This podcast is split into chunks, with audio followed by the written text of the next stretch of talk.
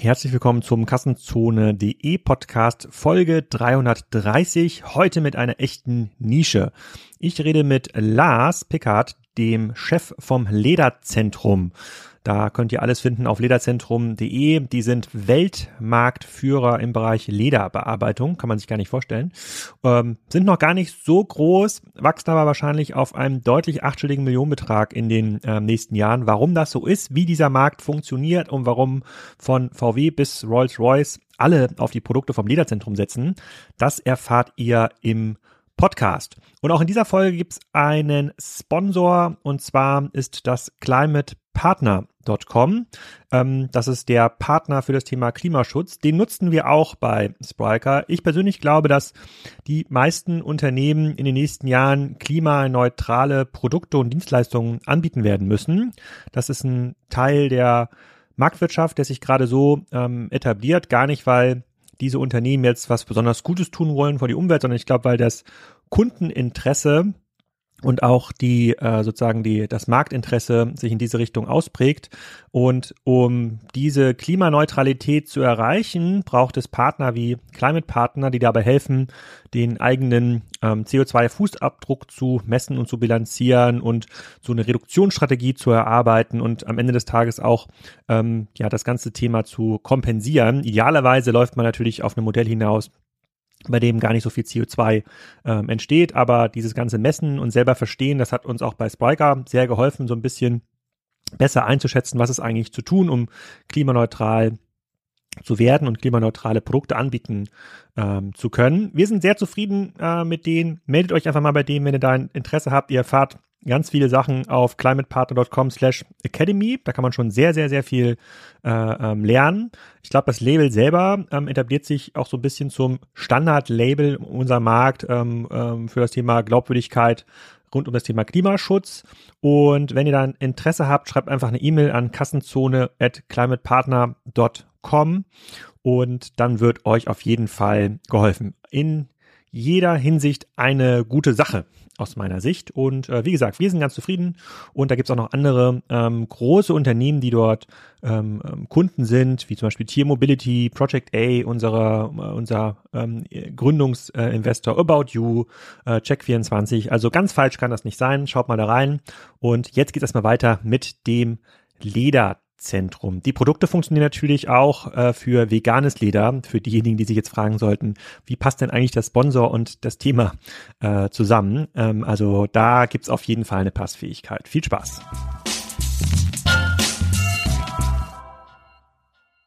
Lars, willkommen zum Kassenzone-Podcast. Heute mal was ganz anderes. Heute das Thema Lederpflege. Wie wird man ein Mittelständler mit globalem Weltruf äh, aus Bad Segeberg Göttingen ähm, heraus? Ähm, wir sind mal wieder in einem Bereich gelandet, der mich persönlich interessiert. Äh, wie mache ich meine Autositze? Schön, so haben wir uns kennengelernt. Aber bevor wir auf diese Geschichte eingehen, Lars, stell dich doch mal selber vor und ähm, auch das Lederzentrum. Ja. Ja, ich bin Lars Pickert. Oder erstmal herzlichen Dank für die Einladung, dass ich hier mitmachen darf. Und ähm, ja, Lars Pickert, 43 Jahre verheiratet, zwei Kinder. Hab mal Holzmechaniker gelernt, also gar nichts mit Leder, aber sehr, sehr früh angefangen, in dem Bereich tätig zu sein. Also mit 17 und seit meinem 17. Lebensjahr habe ich irgendwie mit Lederpflege, Reparieren, Restaurieren zu tun. Ja, der Bogen Bad Segeberg, Göttingen oder jetzt mal zum Lederzentrum vielleicht erst. 26 Jahre am Markt, in Göttingen gegründet von Anthony Bogatzky und dann später Jörg Rausch dazugekommen. Das sind die Altgesellschafter, die beide in ihrem Ruhestand inzwischen sind und ähm, ja, mit zwei Mann angefangen, mit Lederreparieren angefangen und dann ähm, relativ schnell festgestellt, dass es viele Leute gibt, die Oldtimer haben und selber was machen wollen. Und ähm, inzwischen sind wir bei 7 Millionen, 63 Mitarbeiter, das sind ja so die Facts, die man immer hören möchte. Und ähm, wachsen, wachsen fleißig weiter. Wir fühlen uns immer so ein bisschen noch als Startup in Anführungsstrichen. Nach 26 Jahren sind wir das natürlich nicht mehr und dann mit so ein bisschen traditionellen ja, Lederpflege und so weiter ähm, vielleicht auch nicht ganz. Und ja, Geschäftsmodell, also wir sind Hersteller, wir entwickeln die Produkte selber. Wir stellen sie dann auch selber her, beziehungsweise haben noch eine externe Produktion, die dann in unserem Auftrag herstellt. Auch das machen wir bei größeren Gebinden. Und ähm, wir beliefern jeden. Ähm, was meine ich damit? Ähm, also von der, von der Hausfrau, Hausmann für die Handtasche oder Schuhe über Sofa, Autos und dann eben Fahrzeugaufbereiter, die Möbelindustrie, die Autoindustrie, alle großen Marken, die man da so kennt. Alles, was auf der Straße rumfährt, beliefern wir auch direkt oder ähm, dann auch die Zulieferer. Ähm, ja, ich okay, dann, dann versuchen wir da mal so ein bisschen reinzustochern, was das eigentlich äh, bedeutet, weil als ich das zum ersten Mal gehört habe und du mich auch angeschrieben hast, habe ich gedacht, so Lederzentrum, das ist wahrscheinlich irgendwie so ein, äh, das ist wahrscheinlich äh, irgend so Betrieb, der stellt irgendwie ähm, irgendwas mit Leder her. Äh, ich kenne viele Hörer kennen ja vielleicht noch von ähm, ATU so einfache Marken wie A1, Sonax. Damit hat man aber irgendwie die Polster sauber gemacht äh, im Auto, das Leder sauber gemacht und dann hast du mich aber angerufen gemacht, nee, nee, nee, das ist was ganz anderes. Also ähm, äh, es geht auch darum, dass ähm, auch Autohersteller ähm, viel Lederreparaturen haben, dass dort ähm, an den Sitzen auch Farben teilweise ausgebessert äh, werden äh, müssen. Und vielleicht fangen wir damit nochmal ähm, bei den Gründern an. Also Leder gibt es ja schon ein bisschen länger im Auto. Das gibt es ja nicht erst seit 26 Jahren im Auto. Ähm, wie, wie, hat denn das ganze Thema Lederpflege stattgefunden, bevor es das Lederzentrum gab, als es vor 26 Jahren gegründet wurde? Ja, äh, muss man noch ein bisschen weiter zurückgehen. Also Anthony Bugatski, der die Firma gegründet hat, hat ähm, so vor 35 Jahren ungefähr ähm, damals für ein großes schwedisches Möbelhaus ähm, eine Flüssigseife entwickelt. Und das war revolutionär, weil man hat damals noch mit Seifenflocken gearbeitet und hat sich selber eine Lauge gemacht und hat dann sein Sofa gereinigt. Und eine klassische Pflegemilch im eigentlichen Sinne gab es nicht, sondern man hat gesagt, die Seife ähm, ähm, gibt auch die Rückfettung, man lässt das ein. Daher kommen noch diese Begriffe, die gerne in Süddeutschland oder Österreich verwendet werden. Und ähm, man hat aber in der Küche und im Badezimmer auch schon Flüssigseife genommen und hat das sehr komfortabel empfunden vor 35 Jahren. Und Ikea hatte halt die Idee und sagte, okay, komm, wir wollen auch dieses Komfortable für Sofas haben. Und dann ähm, ist das eigentlich so entstanden, dass er in Neuseeland mit European Leather Care eine Flüssigseife gemacht hat und on top gab es dann eben noch diese Geschichte, dass man gesagt hat, ja, jetzt braucht man aber irgendwie eine Pflegemilch, hat er noch einen Protektor entwickelt mit einem UV-Filter, der dann ähm, nach dem Saubermachen das Sofa wieder einflickt. Ähnlich wie Hände waschen, einmal sauber machen mit Seife und dann eincremen. Das war aber so immer, immer Ledersofas dann oder? Ja, das fing mit, das fing mit Sofas an und dann ähm, ist er nach Deutschland gegangen ähm, und äh, weil er eine deutsche Frau kennengelernt hat, dann hat er so ein bisschen geguckt, wie kann ich da ähm, Fuß fassen und hat Leute kennengelernt, die für Versicherungen Jacken repariert haben. Und da kam dann das erste Mal das, das Reparieren auf. Das Oldtimer reparieren ist tatsächlich vor und Auto reparieren ist tatsächlich erst vor 25, 26 Jahren entstanden. Und zwar als er dann das Lederzentrum gegründet hat, ähm, war es dann so, dass sie Garnituren eingefärbt haben. Sie haben für Versicherungen äh, Jacken repariert und ähm, auch mal natürlich eine Beschädigung an einem Auto gemacht und so weiter, aber das war noch nicht so richtig viel. Und ein Kunde, bei dem sie ein Sofa repariert haben, die haben gesagt, Mensch, geht doch mal nach Kassel auf eine Oldtimer-Show. Da gibt's Leute, die, die, die haben bestimmt Aufträge für euch. Und dann war es aber so, dass die Leute gesagt haben, ja, das finden wir interessant, aber das ist eigentlich was, was ich mir selber zutraue. Kannst du mir nicht die Farbe geben? Ich mache das selber. Ähm, und so ist das dann für sich entstanden dass ähm, wir Produkte angeboten haben im DIY oder Do-it-yourself-Bereich, dass das die Leute eben selber repariert haben. Und ähm, zu der Autoindustrie sind wir dann letztendlich so gekommen, dass ähm, einer der Verantwortlichen in Bremen bei Daimler ähm, auch Oldtimer hatte, uns daher kannte und dann eben ein, ein, ein ein Problem hatte mit dem damaligen SLK, der in der USA die Markteinführung hatte. Ähm, da mussten eben Beschädigungen repariert werden oder Armaturenbretter ausgetauscht werden. So, und das war dann unser Einstieg.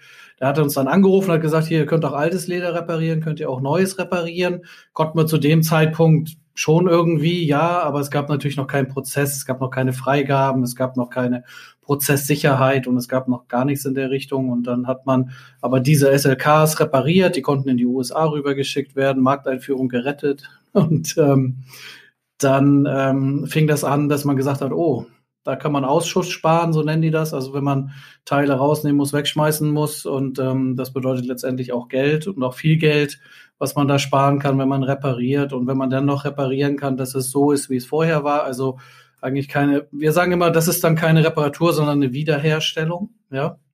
Dass man wieder zum Ursprung zurückkommt und ähm, so ist das dann gewachsen und dann hat natürlich irgendwann auch andere Automobiler Interesse daran, wussten wir schon, wie wir damit umgehen müssen. Dann die Zulieferer, Möbelindustrie ist dann auch irgendwann aufmerksam geworden und so, so ging das weiter. Ja, ich bin dann 2009 beziehungsweise 2006 ganz kurz nochmal diese Brücke schlagen, vielleicht mit in den Betrieb gekommen. Also kann, kennen tue, die, ähm, tue ich die, die Firma von 95 an, die Gründer auch. Aber 2006 haben dann Matthias und ich, die heute die Inhaber sind und die Geschäftsführer, haben wir ähm, eine Art Tochtergesellschaft. Also wir haben die eigenständig gegründet, aber mit der Vereinbarung, dass wir eben im Möbelbereich Vertrieb machen und ähm, haben dann 2006 damit angefangen, auch viel repariert und 2009 aber dann gesehen, okay, Amazon ist vielleicht auch ein Markt, eBay wird auch vernachlässigt noch von uns. Dann haben wir 2009 angefangen, ähm, Amazon und eBay zu machen, eine Webseite zu machen und ja, also einen Shop haben wir einfach so gemacht und ähm, aber so ein bisschen als Backend für, für Amazon und so weiter. Und dann ist das weiter gewachsen. 2015 haben wir die beiden Firmen dann fusioniert und die Altgesellschafter, wie wir sie liebevoll nennen, sind dann in den Ruhestand gegangen. Genau. Okay, angenommen, ich gründe jetzt eine neue Automarke, keine Ahnung, Tesla 2 und ja. ich baue Sitze ein. Heute, heute macht man ja alles mit veganem äh, sitzen, glaube ich. Ja, veganes kommen wir auch, auch noch mal dazu. Warum brauche ich euch? Warum gibt es nicht irgendwo in den USA oder in Spanien oder wo immer meine Marke ist, äh, nicht ein, auch einen ähnlichen Anbieter, der mir solche Produkte baut, wie ihr die baut? Du hast ja gerade gesagt, dass jeder bei euch kauft, also die ganze globale Auto- und Autozulieferindustrie. Warum ihr? Weil unsere Systeme ähm, zertifiziert sind. Also wir, wir haben es geschafft, ähm, Produkte und auch den Weg dahin zur Reparatur. Also es ist nicht nur das Produkt, sondern auch der Weg, also der, der einzelne Schritte, die berücksichtigt werden müssen, dass man eine Prozesssicherheit hat. Das ist so dieses ähm, Keyword für die Autoindustrie. Ähm, äh, haben wir, haben wir den größten Erfahrungsschatz und wir sind auch, wir kümmern uns auch. Es ist eine Nische, es ist nicht für jeden jetzt so super, super interessant und es ist auch nicht auf Anhieb ähm, ein, ein, Business, wo man, wo man gleich richtig Umsatz machen kann oder so, sondern man muss da äh, sehr geduldig sein, sehr, die, die Konzerne arbeiten, wie Konzerne arbeiten, ne? Also das ist manchmal ein bisschen behäbig, das kann ziemlich lange dauern. Mal ist die, mal ist das Fenster auf und dann kann man da auch Projekte ranschieben und mal äh, haben die gar keinen, gar keinen Kopf. Und das ist jetzt auch ähm, zu Corona-Zeiten, also beim ersten Lockdown, und das ist typisch für die Autoindustrie, ähm, haben die einfach von einem Tag auf den anderen nichts mehr bestellt. Es ist nicht so, dass sie dann weniger bestellen, sondern wir bestellen von einem Tag auf den anderen nichts. Ne? Hm. Okay, das, das, das, verstehe ich. Also ihr seid zertifiziert, ihr, seid, ihr habt eine gewisse Pionierrolle in der Industrie. Ja. Ähm, aber jetzt sagt mir doch mal, was geht denn bei neuen Autos? Also warum brauche ich, brauche ich jetzt zum Beispiel einen, äh, genau, einen Rolls-Royce? Ja, also das doch, äh, da, da sterben ja, keine Ahnung, 50 Kühe, glaube ich, für einen Rolls-Royce oder also irgendwelche absurden Zahlen habe ich mal äh, gehört. Brauchen die euer Produkt oder braucht brauch erst der Rolls-Royce Oldtimer-Sammler das Produkt, wenn das Leder langsam anfängt rissig zu werden und die Farbe fehlt? Ne, ne, beide brauchen es und auch dazwischen. Also ähm, sowohl in der, in, der, in der Fertigung oder vorher schon. Also bei den Autoherstellern ist es ja so, ähm, bei Rolls-Royce jetzt nicht, aber bei, bei den üblichen Fahrzeugen, die man so auf der Straße sieht, täglich auf der Straße sieht, ist es ja so, dass die von der Zuliefererindustrie kommen. Also die stellen ja in der Regel die Sitze nicht selber her, bis auf Ausnahmen. Ne? Also es gibt immer wieder Ausnahmen für einzelne Modelle oder einzelne Ideen, aber das Gros wird von Zulieferern gemacht. Und der Zulieferer ähm, hat ähm, Zeiten, die er einhalten muss. Also dann und dann muss er den Sitz da und da hinliefern und so weiter und so fort. Und ähm, wenn dann eben was nicht in Ordnung ist an dem Sitz, dann, dann ist es einmal so, dass sie natürlich das wieder neu fertigen müssen ähm, und da zeitlich zurückfallen, aber auch diesen Sitz gegebenenfalls wegschmeißen müssen. Also gerade ein Armaturenbrett ist oftmals schon komplett bestückt mit allem drum und dran, also mit, mit Lüftung, mit Elektronik, mit Navi, wie auch immer.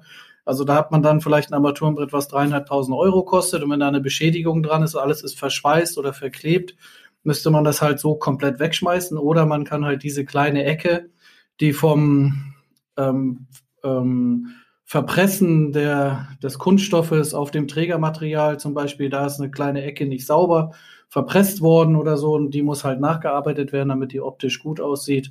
Ähm, dann macht es halt oft Sinn zu sagen, komm her, wir nehmen, wir nehmen vom, vom Lederzentrum ein Reparatursystem, was ähm, freigegeben ist, die Oberfläche wieder so herstellt, dass sie neu ist, neuwertig ist und ähm, sie, sie ähm, alle, alle Vorgaben wie das neue Stück auch ähm, erfüllt. Optisch und Haltbarkeit, Pflege, Reinigung, alles, was dazu gehört. Und ist, sind eure Systeme beschränkt auf ähm, ähm, Tierleder oder wie gerade ja schon bei, bei Tesla genannt, dann veganes Leder oder was dann so reinkommt, funktioniert das da auch? Ja, es funktioniert sowohl als auch, ja. Also ähm, klar haben wir nur mit Leder angefangen, hatten auch den Fokus drauf, deshalb waren wir auch irgendwann stolz, dass wir uns Lederzentrum nehmen, nennen durften. Das war nicht so einfach, das als Firmennamen durchzukriegen, weil das ja so einen Institutcharakter hat. Ähm, das gibt's, eine, gibt's auch eine Geschichte zu. Wie auch immer, ähm, nein, wir, wir, wir machen natürlich ähm, alles, was, was man so im Interieur findet, Kunststoffe, TPO-Oberflächen, ähm, Kunstleder, vegane Leder, wenn man das so nennen will und ähm, ja, alles, was dazu gehört. Nein. Und das ist ja auch ein großer Trend, gerade bei den Elektrofahrzeugen. Ne? Also der ID3, ID4, die haben ja vergleichbare Bezüge inzwischen drauf, wie, wie, wie Tesla das auch macht. Und bei so einem Auto in einer normalen Produktionsstraße, keine Ahnung, Audi A4, äh, wie oft geht denn da was kaputt? Also wie oft muss denn ein System von euch angewendet äh, werden, um das Armaturenbrett oder den Rücksitz oder äh, was auch immer ähm, auszubessern? Das, ähm, da komme ich nicht ran an so eine Zahlen. Also ich weiß nicht genau, ähm, wie viele Fahrzeuge. Wer, wer, arbeitet denn besonders schlecht? Wer, wer ist euer größter Kunde? wer ist unser größter Kunde? Na, das hat mit schlecht oder nicht schlecht gar nicht unbedingt was zu tun. Ähm, das hat auch ein bisschen was dazu zu tun, wie, wie genau man sich das anguckt. Und da kann man dann schon ein bisschen unterscheiden zwischen deutschen Fahrzeugen und anderen gegebenenfalls mal, ähm, wie genau da geguckt wird. Und natürlich wird beim Bugatti, Rolls-Royce, Ferrari, Lamborghini, die wir auch beliefern, ein bisschen genauer geguckt als ähm, vielleicht bei einem Volksauto. Ne? Also mhm. ohne jetzt nur den Volkswagen damit zu meinen, sondern ähm, Alltagsautos. Also da gibt's natürlich nochmal, also gerade beim Bugatti, ich, ich weiß, ich habe es gar nicht, ich weiß es nicht mehr, fünf oder sechs Mal wird, glaube ich, drüber geguckt. Und bevor er ausgeliefert wird, guckt der Vorstand einmal persönlich. Aber es werden, viele, es werden, ja nicht so viele Bugattis ausgeliefert, glaube ich. Nein, 77 Stück werden im Jahr gebaut, genau. Okay. Das heißt, der Vorstand muss äh, dreimal pro Woche arbeiten. Das ist ja noch, das ist ja noch hinnehmbar. Äh, ja. also nur, anderthalb Mal. Anderthalb Mal. Ich habe mich verrechnet. Anderthalb Mal, ja. genau. Okay, das, das, das verstehe ich. Und ähm, vielleicht nochmal zurück zu den Ursprüngen. Also mit diesem Oldtimer-Markt, da habt ihr mich ja im Grunde auch bekommen. Wir haben so ein bisschen hin und her geschrieben und da meinte ich, ich habe auch so ein älteres ähm, ähm, Auto, das hat so ein zweifarbiges Leder und da waren auch so zwei, drei Kratzer drin. Da habe ich gar nicht gedacht, dass man es das reparieren kann. Ich habe gedacht, das muss ich jetzt für alle Ewigkeit als, ähm, als Pixelfehler ähm, als Pixelfehler ak akzeptieren. Ähm, aber ist das so ein Produkt, wo du sagen würdest, da steht dann, äh, da steht dann Lars auf einer Oldtimer-Messe und äh, zeigt an irgendwie drei abgegrabbelten Sitzen, was man daraus machen kann? Ja, genau. Genau, da kommen wir her und ähm, da fühlen wir uns auch wohl und, und da sind wir auch nach wie vor. Also wir, wir kümmern uns um, um, um all, alle Bereiche, die irgendwie mit Leder zu tun haben. Das ist nicht nur Autoindustrie, macht gerade mal sieben, acht Prozent unseres Gesamtumsatzes aus. Also ähm, und ähm, wenn man jetzt in dieser in dieser äh, YouTuber-Szene zu Hause ist, also es gibt ja hier äh, Jean-Pierre Krämer, glaube ich, ja. heißt der, ja, ja mit. YouTube mhm. oder das hier Motorenzimmer.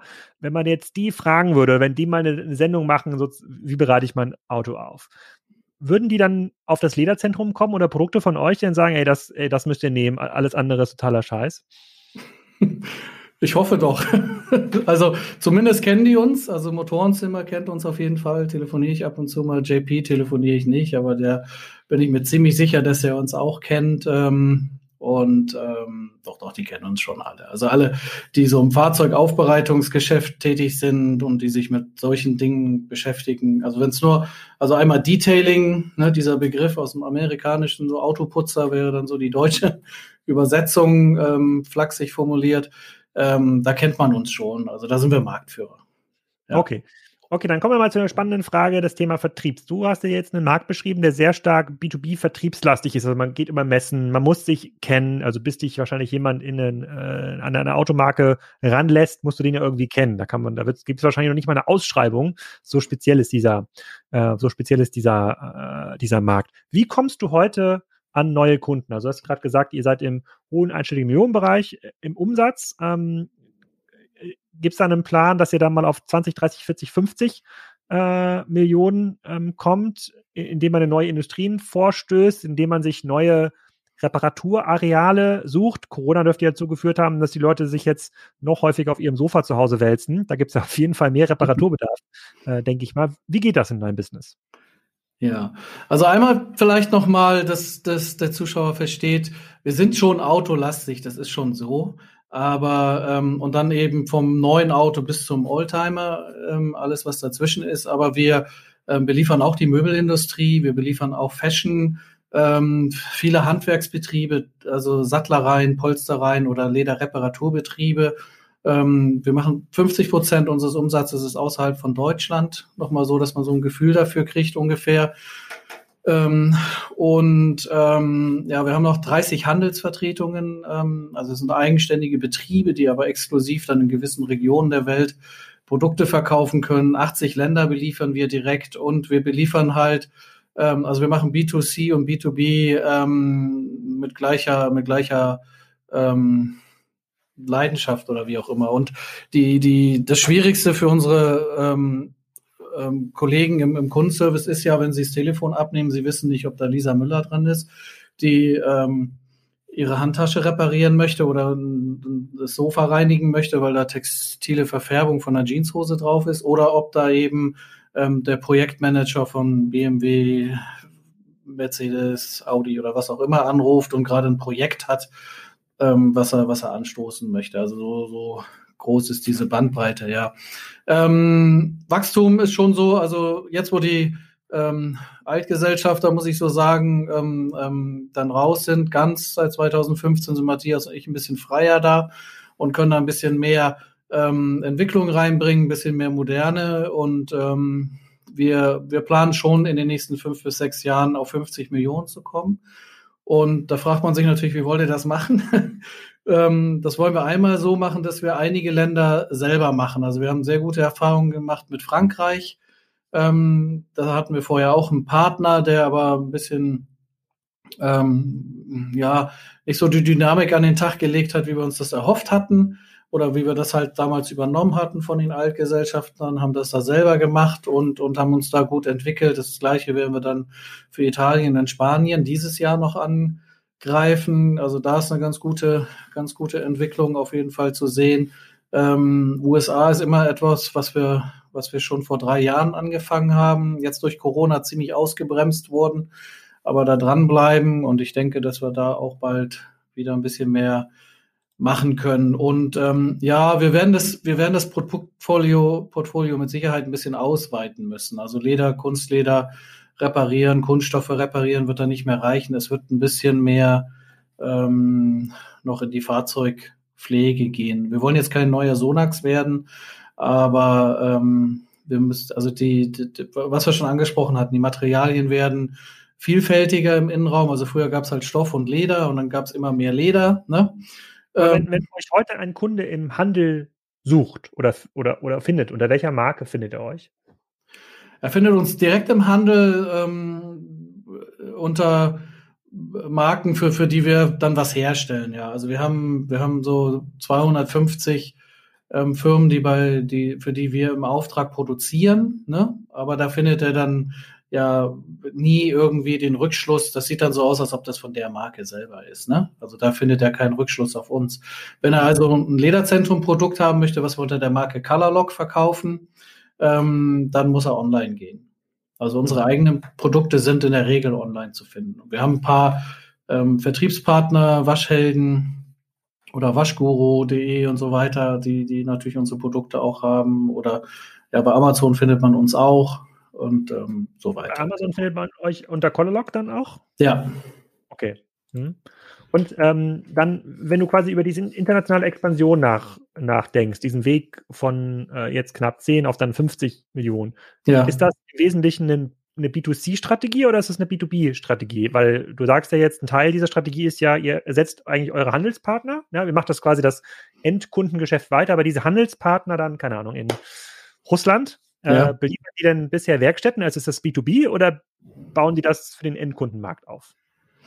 Na, sowohl als auch. Also die ähm, unsere Handelsvertretungen sind im Bestfall ähm, eine, eine Kopie von uns, also dass sie auch tatsächlich jeden und also jede jedes und alles beliefern, ne? Und für, für jeden und allen alle da sind im Prinzip. Das ist schon so der Wunsch. Natürlich funktioniert das nicht immer so. Die haben nicht immer so die Power, ähm, das umzusetzen. Das ist je nachdem, wie die, wie die, wie die Betriebe strukturiert sind, ähm, klappt das mal mehr oder weniger gut.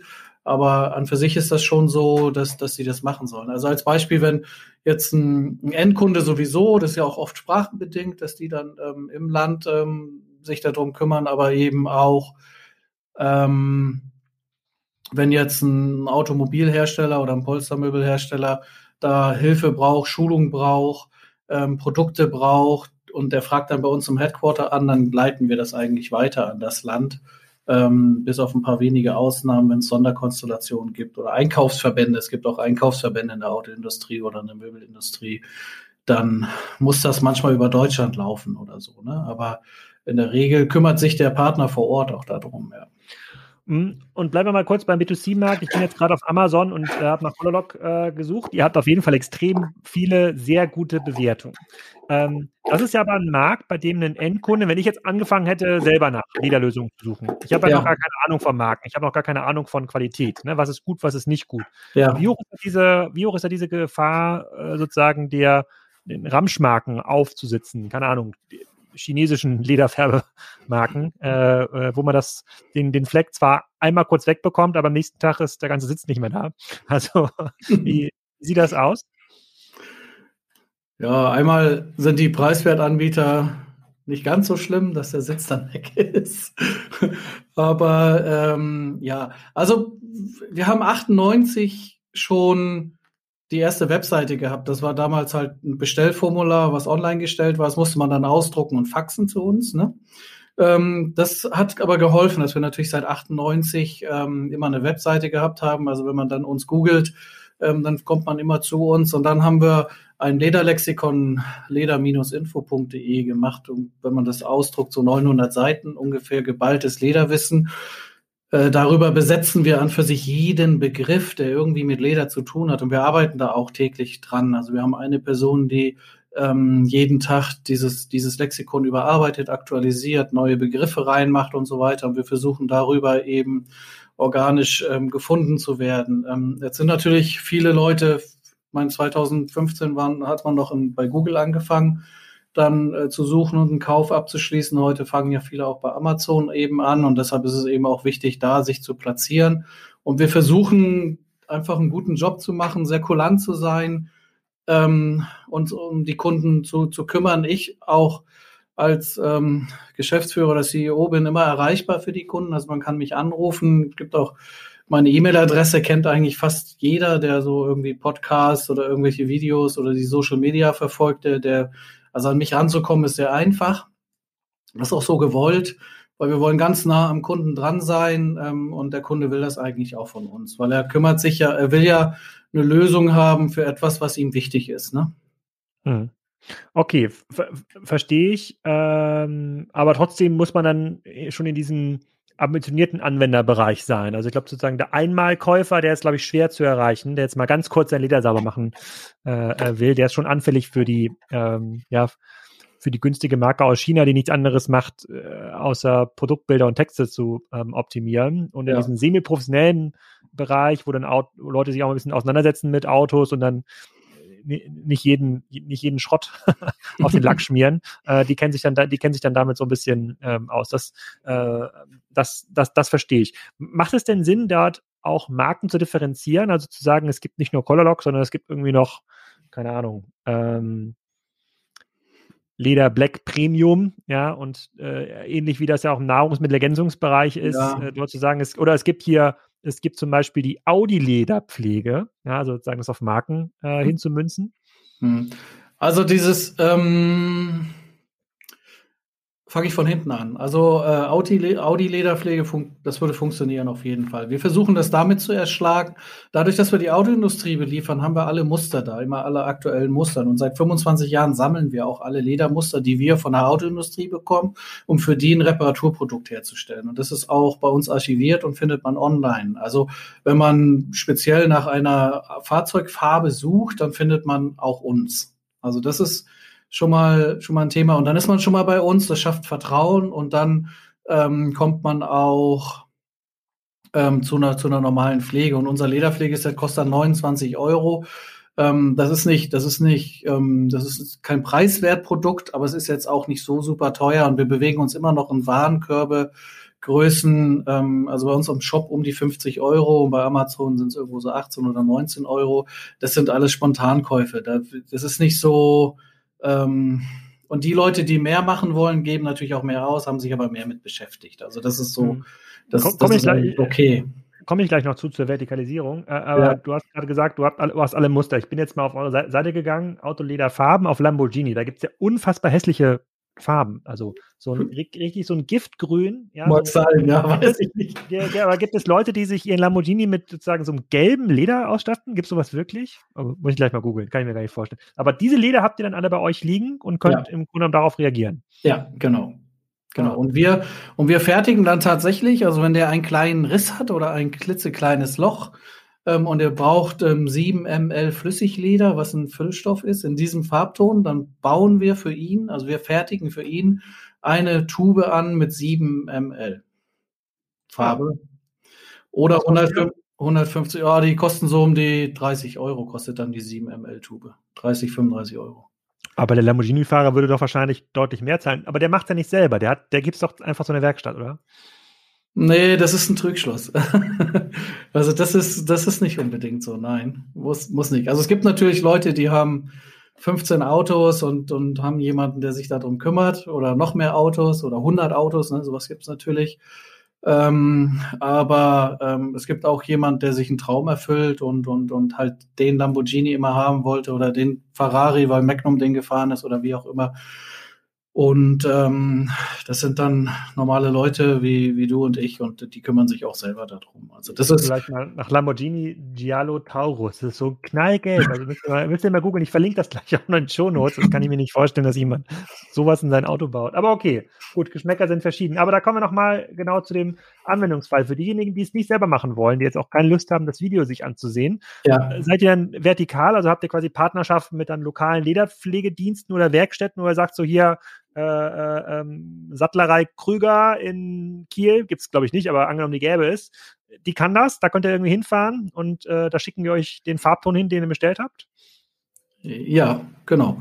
Also wir haben einmal haben wir Color Lock Center, das sind dann Betriebe ähm, weltweit auch verteilt, ähm, die ähm, sind dann keine Vertriebspartner, sondern das sind dann welche, die zertifizierte Dienstleistungen anbieten und auch Schulungen ähm, auf unsere Produkte. Und dann haben wir ähm, eine, eine ganze Menge Kunden, wo wir gute gute Kontakte haben, wo wir wissen, was die tun, wo ich auch gegebenenfalls mal vor Ort gewesen bin. In der Regel kenne ich die Betriebe persönlich, ähm, die wir dann empfehlen. Also wenn jetzt jemand anruft und sagt, ich habe das und das Problem, ich möchte es aber nicht selber machen, aber manchmal bekommen wir auch Fotos, wo wir sagen, das sollte man nicht selber machen. Bitte geh zu einem Fachbetrieb, damit das, damit das wirklich gut wird und du auch zufrieden bist.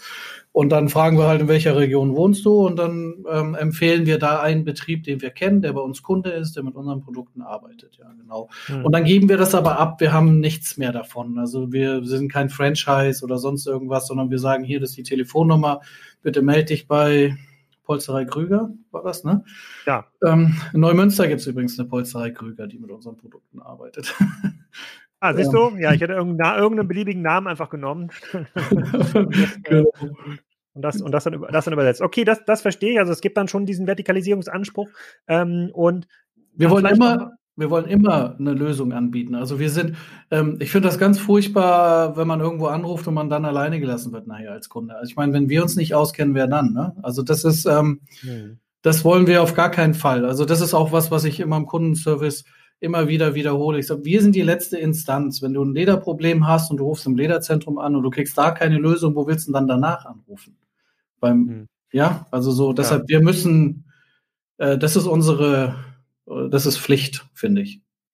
Und gibt es auch viel, äh, viel ähm, Schabernack, äh, nicht Schabernack, ähm, Schindluder in dieser Szene, wo dann Leute irgendwas online anbieten und sagen, jetzt schick mal deinen Autositz hier ein und dann wird totaler Scheiß äh, gemacht? Hm. Oder sagen wir mal, auf der Oldtimer-Messe, auf der du stehst mit deinem Stand, steht vielleicht auch in der gleichen Halle noch jemand, der die Sitze einfach nur mit, keine Ahnung, Bleiche bearbeitet und sie so sauber bekommt? Schuhcreme, ne? Ist so ein ja. Klassiker, ja, genau. Mit Schuhcreme einmal rübergeht. Ähm, wenig, we weniger. Was es gibt, ist, ähm, dass halt, man kann da als Handwerksbetrieb schon ganz gutes Geld verdienen. Also wenn man gut ist und man kann das ordentlich machen. Und das führt dann schon dazu, dass, dass oftmals jemand ähm, sich selber da falsch einschätzt vielleicht und, und, und da ähm, das Gefühl hatte, jetzt mache ich schnell auch so einen Reparaturbetrieb, kann da ganz gut Geld mit verdienen. Ähm, so einfach ist es aber dann am Ende nicht. Also wenn man wirklich auf einem hohen Niveau gut Leder reparieren will, so dass es gut aussieht, dass es lange hält, dass es dem auch das entspricht, was der Kunde erwartet, das ist auch so ein ganz großes Thema bei dieser Geschichte, dass man mit dem Endverbraucher sich einig ist über die Begriffe, ne? weil klein ist, ist ja auch relativ oder groß, ne? Oder blau ist auch ja. ähm, nicht jedes Blau ist gleich und, und gefällt einem. Eine Mülltütenblau ist vielleicht nicht so schön wie ein Königsblau aus dem, aus dem W108 oder so. Ne? Deshalb ähm, ist da natürlich auch nochmal zu unterscheiden. Und ähm, also das gibt es immer wieder, dass wir auch Leute in der Schulung haben, die da ähm, hochmotiviert rangehen, aber dann merken, das endet ja doch in Arbeit. Ja, das, stimmt. Und wir haben uns ja kennengelernt, ihr habt jetzt eine neues, äh, ihr habt jetzt eine, eine neue Social Media Idee geboren. Also du hast gesagt, ihr seid in der SEO-Zeit groß geworden. Das heißt, ihr habt sehr viel Content auf der Webseite. Den merke ich auch, wenn ich euch eure Menüs gehe und den Footer anschaue. Da sieht man, da wurde sehr viel ähm, ähm Augenmerk auf das Thema ähm, Content Tiefe und Breite gelegt. Ja. Ähm, aber ihr macht jetzt auch Videos. Ich habe mich ja nämlich besucht und ähm, habt ein bisschen an meinem Auto rum ähm. Äh, das hatte kleinere Risse und macht dann so Home Stories. Was ist da der Hintergrund? Ja, wir haben, also, ja, wir haben letztes Jahr ähm, auch schon, also als es anfing mit Corona, irgendwie gedacht, das ist alles irgendwie Mist, dass wir keine Leute treffen können auf der Messe und so weiter. Und dann haben wir so eine Aktion gemacht, dass wir ein Z3 uns gekauft haben, 20, 21 Jahre alt war der, und, und haben den dann begleitet, ähm, also überall rumgefahren, haben alles Mögliche gemacht, haben die am Ende verlost. Ne? Also aufbereitet von innen, von außen aufbereitet, Motor in Ordnung gebracht und und und. Und ähm, da haben wir auch oftmals dann unseren Bereich verlassen. Aber was wir festgestellt haben, ist, dass die Leute sehr dankbar waren, dass sie so umfangreich ähm, ähm, unterhalten wurden. Und das war nochmal so die Bestätigung, dass ich auch glaube, dass man in Zukunft viel mehr ähm, unterhaltsam sein muss als Betrieb. Also wir als, als Firma, als Lederzentrum müssen die Leute auch unterhalten, damit wir sie dauerhaft an uns binden, genau. Und jetzt wurde dann Bremen, ist so die erste Oldtimer-Messe, wo wir hingehen, wo wir mal drauf hinfiebern, Anfang des Jahres. Das ähm, wurde abgesagt und ähm, Paris wäre dann die zweite Messe, die wurde verschoben in den Sommer. Und dann waren wir ein bisschen traurig und haben gesagt, gut, was können wir machen? Und wenn die Leute nicht, dann war halt so nach dem Motto, wenn die Leute nicht zu uns kommen können auf den Messestand, dann fahren wir eben zu ihnen. Und ähm, genau, wir suchen Oldtimer-Besitzer oder Youngtimer-Besitzer, ähm, die Lust haben, mit uns vor der Kamera ein bisschen zu schnacken. Ich kümmere mich dann um das Auto, erkläre in dem Video, was ich da mache. Ähm, und dann gibt es nochmal eine Abnahme im Prinzip. Ähm, und ähm, dann gab es diese ähm, Benzingespräche oder wie auch immer man das nennen möchte, die es normalerweise auf der Messe gibt, ähm, die gibt es dann jetzt online, genau. Wir haben jetzt uns mal neun äh, Folgen vorgenommen, also im Februar und März, jeden Freitag gibt es eine neue Folge und mit, mit dir haben wir angefangen, genau. Ja, das finde ich auch extrem cool. Also auf jeden Fall ist jetzt der Pixelfehler schon mal weg. Das fand ich am, finde ich am großartigsten. Also der Riss in der Tür oder der, der Lederschaden in der Tür ist jetzt äh, beseitigt. Und äh, ja, jeder, der das Auto mal sehen will, der kann einfach, ich verlinke das YouTube-Video ähm, auch, das ist ja kein, kein, äh, kein Geheimnis. Ähm, äh, ist jetzt auch kein Millionenauto. Es lohnt sich also nicht bei mir einzubrechen. Äh, ich ich habe auch keine weiteren Autos, die sich dann zu, keine alten Porsches und Ferraris, äh, die sich zu klauen lohnt. noch nicht, zumindest. No, noch, noch ja. nicht. Okay, also du bist also ihr habt quasi eine sehr, ein sehr organisches Wachstum gehabt über die letzten äh, 25 Jahre, seid ein bisschen ja. zufällig da, ähm, da reingekommen, seid jetzt aber nicht mehr äh, wegzudenken aus diesem Bereich, könnt euch auch mitentwickeln mit den neuen Sitz, äh, Sitzgelegenheiten. Gibt es denn Risiken ähm, für euer Business? Äh, die daherkommen können, wie, keine Ahnung, es werden halt viel, viel weniger Autos verkauft zum Beispiel oder neue Sitze oder neue Stoffe, die jetzt produziert werden, ähm, die brauchen so eine Reparatur möglicherweise äh, nicht mehr oder es gibt einfache Nachahmer aus ähm, Asien, aber das ist halt, wenn ihr der globale Marktführer seid in diesem Bereich mit, äh, mit einstelligen Millionen Umsatz, dann glaube ich, lohnt sich für den, äh, für den chinesischen Nachahmer nicht, da reinzukommen, weil es gibt einfach zu viele Kontakte, die die äh, nachbilden müssten. Gibst, siehst du da Gefahren? Mm, nein, also ich meine, wir müssen weiterhin fleißig bleiben. Man muss arbeiten, morgens aufstehen und den ganzen Tag was tun, was sinnvoll ist nach Möglichkeit. Ne? So, das, das ist schon so. Und ähm, na klar kann man, ähm, also wir sind ja sehr, sehr breit aufgestellt. Also von der normalen Reinigung, Pflege, Unterhalt bis hin eben zur Oldtimer-Restauration, neue Autos reparieren, im Fashion-Bereich auch mal neue Produkte entwickeln. Also wir haben letztens jemand gehabt, der ähm, also eine, eine, eine wirklich wertige Handtaschenfirma aus Paris, die haben halt so Handtaschen jetzt bedruckt ähm, auf dem weißen Leder und dann gibt's aber die Abriebwerte, die sind nicht in Ordnung, also es färbt ab, geht wieder runter der Druck und dann entwickeln wir halt einen Klarlack. Und die Aufgabe war, man darf den Klarlack nicht sehen, nicht fühlen. Äh, also er darf eigentlich gar nicht da sein, aber die Farbe soll er jetzt halt halten. Und so eine Sachen, da setzen wir uns dann hin im eigenen Labor und entwickeln sowas, ähm, erarbeiten ähm, solche Dinge. Und von daher, das kann meiner Meinung nach ein Chinese heute noch nicht. Also die können gut was kopieren, so habe ich den Eindruck, ist auch wenn ich in China Schulungen mache. Ähm, das, ähm, das ist erstaunlich, wie schnell ähm, dann doch super Ergebnisse im Reparieren ähm, erzielt werden. Aber warum das eigentlich so ist, das ähm, erschließt ähm, dem einen oder anderen das nicht so schnell. Also das ist, dann habe ich dann in anderen Regionen auf der Welt, dass da mehr hinterfragt wird und auch die, die, die, dass das besser verstanden wird oder wie auch immer. Deshalb, da habe ich nicht so, da habe ich keine, keine richtige Angst so richtig davor. Und ähm, mit Konzernen zu arbeiten, das ist auch komplex und ähm, das ist auch nicht so einfach. Also das ist schon so ein bisschen, weiß ich nicht. Ja, und dann muss ja auch irgendwie der Kunde angesprochen werden und da gehört viel, also so die, die Website ist natürlich voll mit Informationen, wie du schon sagst, und dann auch das Lederlexikon dazu und so. Aber irgendwie braucht man das auch ein bisschen, um ähm, sich da abzugrenzen und, und ähm, einfach der Know-how-Träger und der Vordenker zu sein in dem so. Wie groß ist denn das Know-how zum Thema Leder in so einem durchschnittlichen Automobilkonzern? Also, wenn ihr da reinkommt, äh, belächeln euch da die äh, vollbezahlten Lederexperten oder, oder sagen sie, uh, der Lars kommt hier vorbei, Matthias, da hören wir mal lieber zu, was die zu erzählen haben? Das kommt drauf an, wo ich, in welcher Abteilung. Also das ist, ähm, aber ich habe, wir haben gute Kontakte zu den, zu den Laboren und ähm, da, da kann man sich auf jeden Fall auf Augenhöhe unterhalten und das ist immer sehr, sehr professionell und angenehm, das muss man schon sagen. Also das gibt andere Industrien, da ist das ein bisschen holpriger, aber ähm, Autoindustrie, die, die sind das gewohnt, in, in Projekten zu arbeiten, auf Spezialisten zu hören, das für sich zu sortieren und zu bewerten und nein, das ist schon, ähm, ja, und, man kennt sich auch nach 25 Jahren, das muss man auch sagen. Also da mit vielen sind wir ja ähm, also der Mann, der damals ähm, die ersten Reparaturen mit uns vor 23, 24 Jahren in den SLKs gemacht haben, der ist, ist immer noch ähm, mein Ansprechpartner in Bremen und ähm, das sind freundschaftliche Verhältnisse. Also das ist ähm, mhm. so, so wächst das. Und der Nachfolger, der jetzt kommt, also ähm, er guckt schon Richtung Rente, ähm, den kenne ich jetzt auch schon viele Jahre. Also das ist schon so, ist ähm, ja das ist einfach ein, ein, ein sauberes Miteinander arbeiten und, und, und wir, wir versprechen nie irgendjemanden irgendwas, was wir nicht halten können oder machen können oder so. Ich glaube, das ist ganz wichtig, auch in dem Bereich, dass man sagt, ja, wir gucken uns das an, aber ich weiß auch nicht, ob es wird oder wie auch immer. Ne? So, also. Okay, du, hör, du hast jetzt hier ein paar tausend Zuhörer und ja.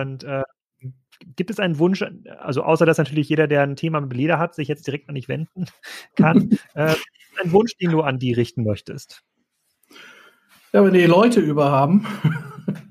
ich, äh, wir suchen halt, ähm, also wo uns der Wachstum ausbremst, ist tatsächlich Personal. Ne? Also wir brauchen Mitarbeiter, ähm, die, die Bock haben, da mitzumachen, die, die, die mitarbeiten wollen. Und wir suchen im Moment so um die zehn Leute.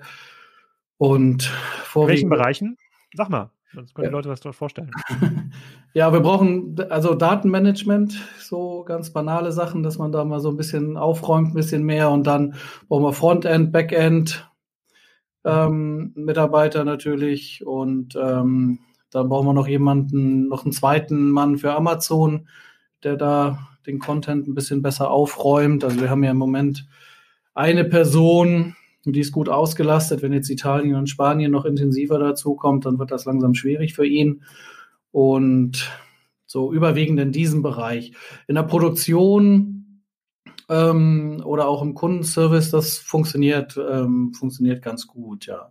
Wobei wir im Kundenservice auch, wir sind super international aufgestellt. Ne? Also wir haben Leute, die Italienisch sprechen, Französisch sprechen, Rumänisch, Griechisch, Türkisch, also alles Mögliche ähm, an Sprachen sitzt bei uns im Kundenservice und ähm, damit wir eben auch die ganzen Länder überall möglichst gut, möglichst gut bedienen können. Englisch ist eh Pflicht. Und ähm, ja, aber wir, ähm, also wenn. Und, und remote oder müssen die dann nach Göttingen umziehen? Na, wir haben jetzt auch schon Remote-Arbeitsplätze und ähm, das kann, kann funktionieren ähm, haben, also wir, wir haben erstmal nichts dagegen. Also lieber die richtige Person remote als, als eine ähm, Schnarchnase vor Ort. So. ja, das ist ein gutes Motto. Das ist ein gutes Motto. Das nehme ich, das, das nehme ich mit.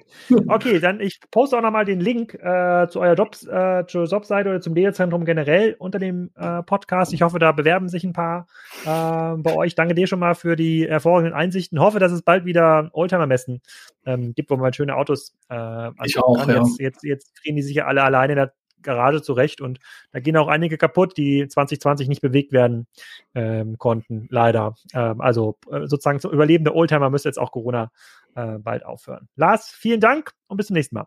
Ja, sehr gerne. Dankeschön.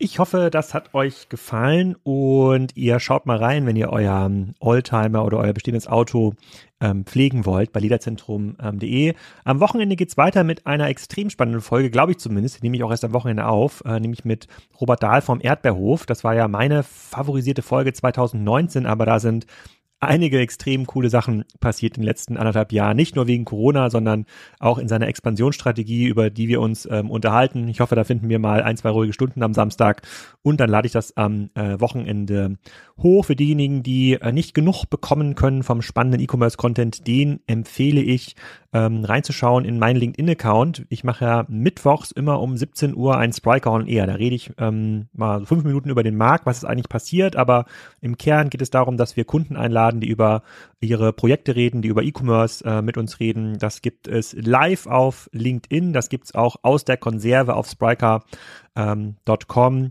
und ähm, ich glaube, damit sind wir auf einer relativ guten Spur, wie Live-Events funktionieren. Ähm, können wir üben dann noch, aber so kann ich zumindest meine ganze Anlage hier zu Hause mit mehreren Kameras und gutem Mikrofon und dem Atem Mini einmal so ein bisschen ausnutzen, zumindest einmal die Woche. Ähm, da macht das also ähm, Sinn. So, jetzt vergesst mal nicht bei iTunes den Podcast zu bewerben, euren Freunden davon ähm, zu erzählen und äh, jetzt könnt ihr wieder ähm, Aktienpodcasts hören. Das ist ja eine relativ populäre Geschichte. Gerade apropos Aktienpodcast, ich ähm, glaube nächste Woche oder über nächste Woche bin ich mit dem Erik Pott soweit äh, wieder mit einer Folge ähm, dran. Da reden wir dann über Farfetch, beziehungsweise was haben die Analysten in den letzten Jahren eigentlich über Farfetch erzählt. So, jetzt lasse ich euch aber in Ruhe. Euch eine schöne Woche oder ein schönes Wochenende, je nachdem, wann ihr diesen Podcast hört. Thank you.